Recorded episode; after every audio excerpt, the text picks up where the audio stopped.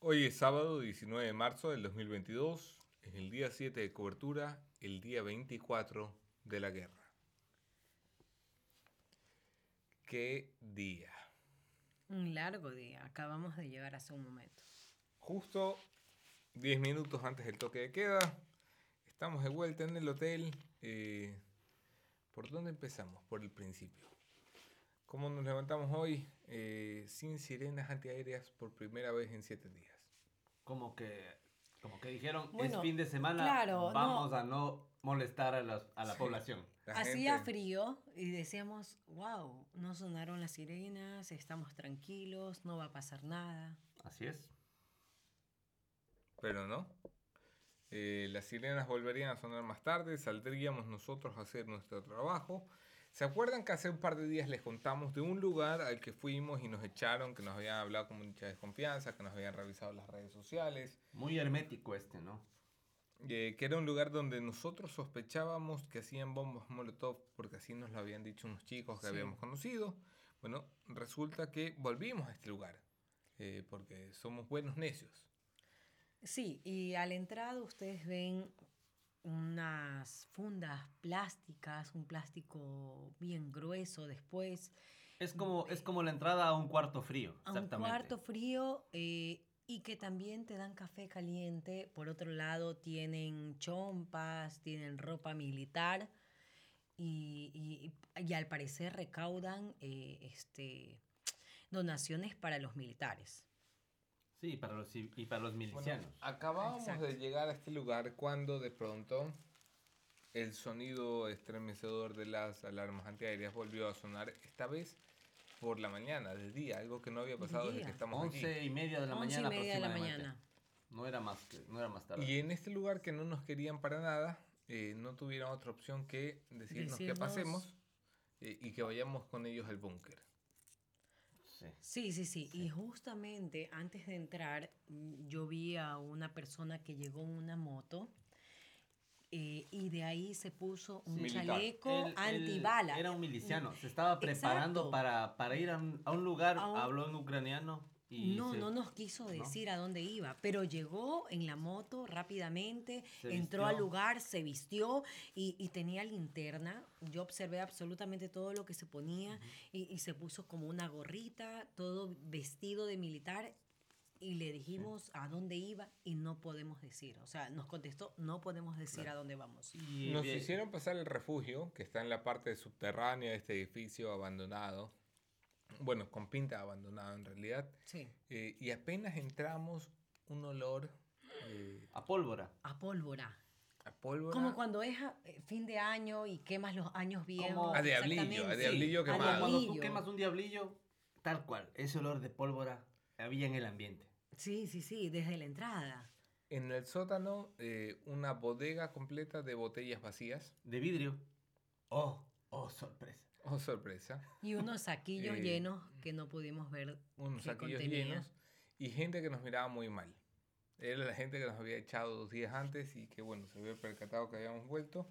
Esta vez estábamos con Cristina, nuestra traductora. Correcto. Eh, bueno, ahí pasamos la, la primera amenaza. A la salida de esta amenaza, eh, conocimos a un tipo con una pinta muy rara. Eh, una pinta de director de cine. Sí, sí, sí, sí. Bien eh, extravagante. británico. Sí, sí, pero- Con el gorrito de artista, Con vestido una con boina, colores. con su barba pintada de rubio, pero como tirando a blanco. Eh, con zapatos Converse con cordones Colores de colores. exóticos, estaba co- vestido de tenía colores colores exóticos. exóticos en toda su, su, su humanidad. Resulta que el tipo, eh, cuyo nombre era James o James o algo así, Oh, sí. Jess, perdón, Jess, Sí. eh, nos llevó a un edificio abandonado que era su estudio de arte, eh, muy bonito, un taller de arte lleno de referencias artísticas por donde miraras, por las paredes, un Putin colgado de, de una horca. sí. Y James estaba convirtiendo su taller en un refugio porque imaginaba que pronto su ciudad iba a quedar devastada iba a tener que darle cabida a mucha gente.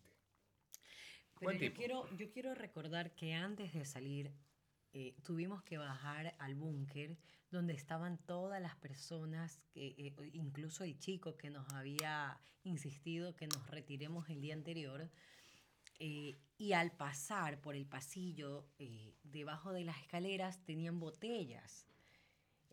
Eso es lo que yo digo. Esas botellas, eh, ahí, esas son las, las, las bombas Molotov que nosotros ya imaginábamos que, que sí, que estaban ahí, pero que no nos quisieron mostrar. Bueno, en este espacio no pudimos hacer mucho porque evidentemente la gente nos identificaba como los periodistas que habían votado hace dos días. Así que le pedimos a Cristina, nuestra traductora muy amable, que en realidad es Cristina, Cristina, Como todo acá, la R bien, bien, marca- bien marcada. Le pedimos a nuestra traductora que nos llevara a otro lugar. Eh, descubrimos después de mucho buscarlo, después de mucho solicitarlo, que alguien nos dijera dónde entrenaban a los milicianos en territorio ucraniano. Esto era, eh, parece una tontería, pero es un secreto muy bien guardado porque evidentemente es algo que quieren cuidar. Así que terminamos en una escuela preescolar eh, llena de gente mayor con armas. Y que, que la instrucción era, era dada por un militar. Un militar daba la instrucción a los civiles. Se trataba de un espacio donde había, no sé, 100, 200 civiles que querían aprender a manejar armas, que querían aprender a usar AK-47 para poder defender a su país ante la invasión rusa. Tú veías ahí a personas de todas las edades, a mujeres, a hombres, jóvenes, adultos mayores, que querían aprender a utilizar las armas para defensa eh, en este tiempo de guerra.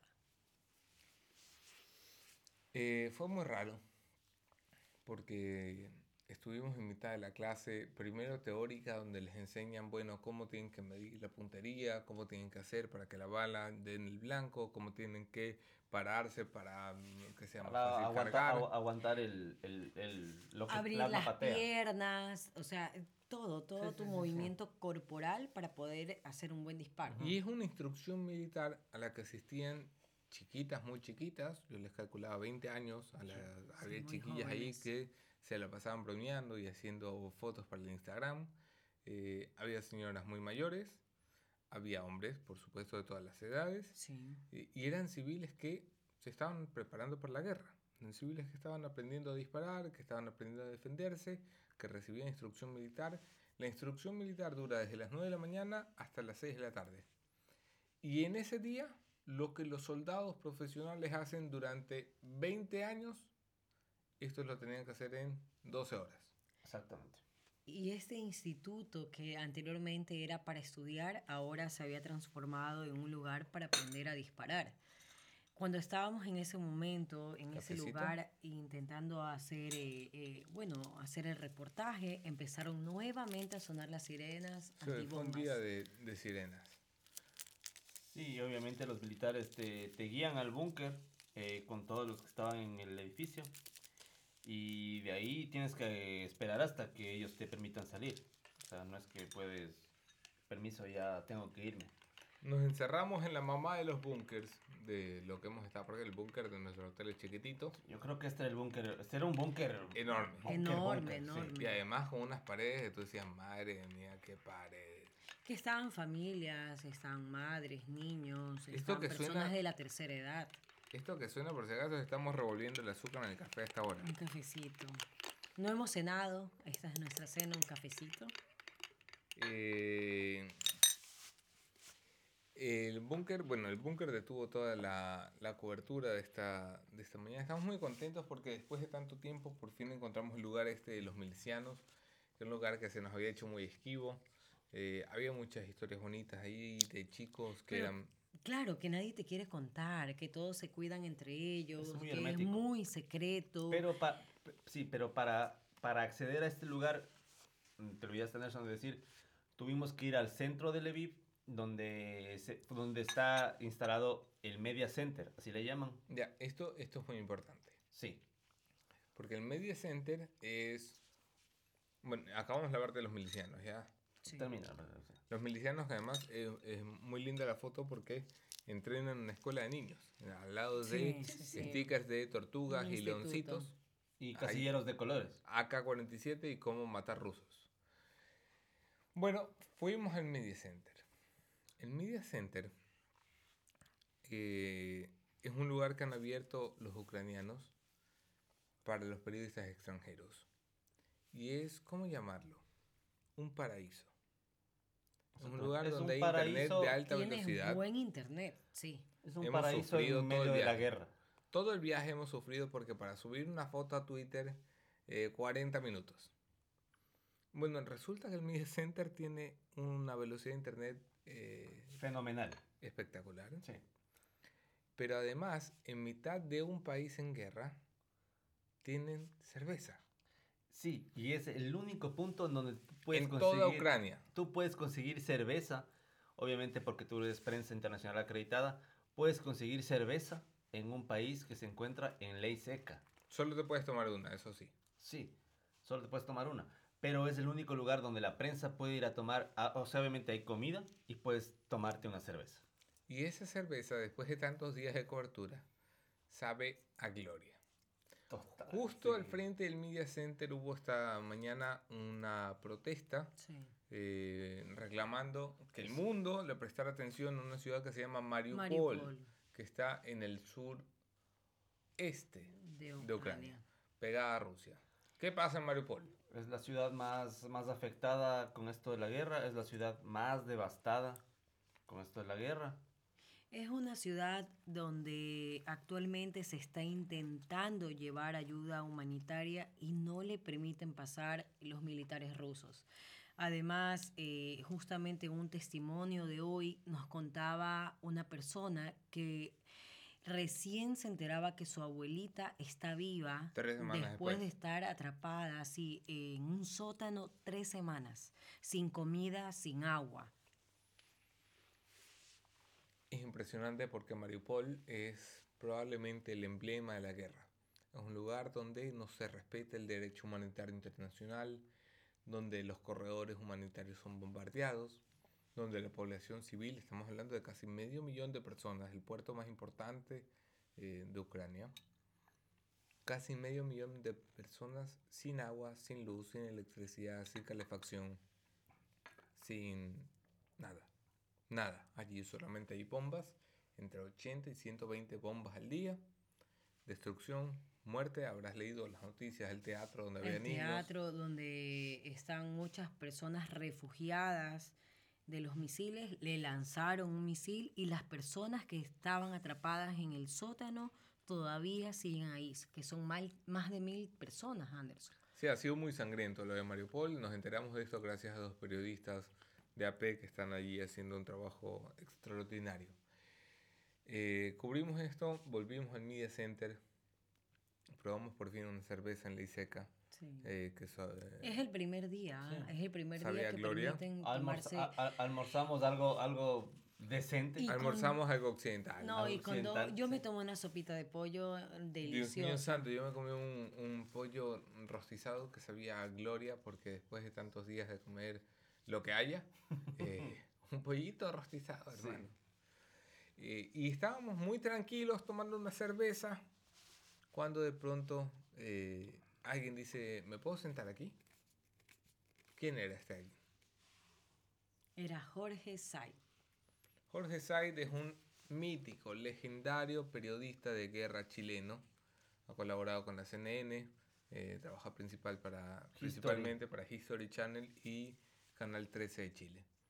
Eh, ¿Qué tipazo? Para el Eh, país también. Sí, es un periodista especializado en cobertura de guerra que nos estuvo contando sus historias, contando sus experiencias. Ya tiene cuántos meses aquí en Está desde el medio. 8 de febrero. 40 días. Sí, Aquí sí, está sí, desde el 40 8 de días. febrero, sí. 40 días Pero- acá y, y y ha estado por varias ciudades. Pero lejos de casa, eh, 10 meses. Eh, un bárbaro, Jorge Said. Un tipazo. Nos ha visto guaguitas, peladitos, chiquititos, novatos, asustados. Y nos ha mandado unas lecciones y, y unas historias. eh, primero, para reconocer que tener miedo está bien. Sí, sí, sí. Eh, que es segundo, normal. recomendarnos. Al principio nos recomendaba irnos a Kiev.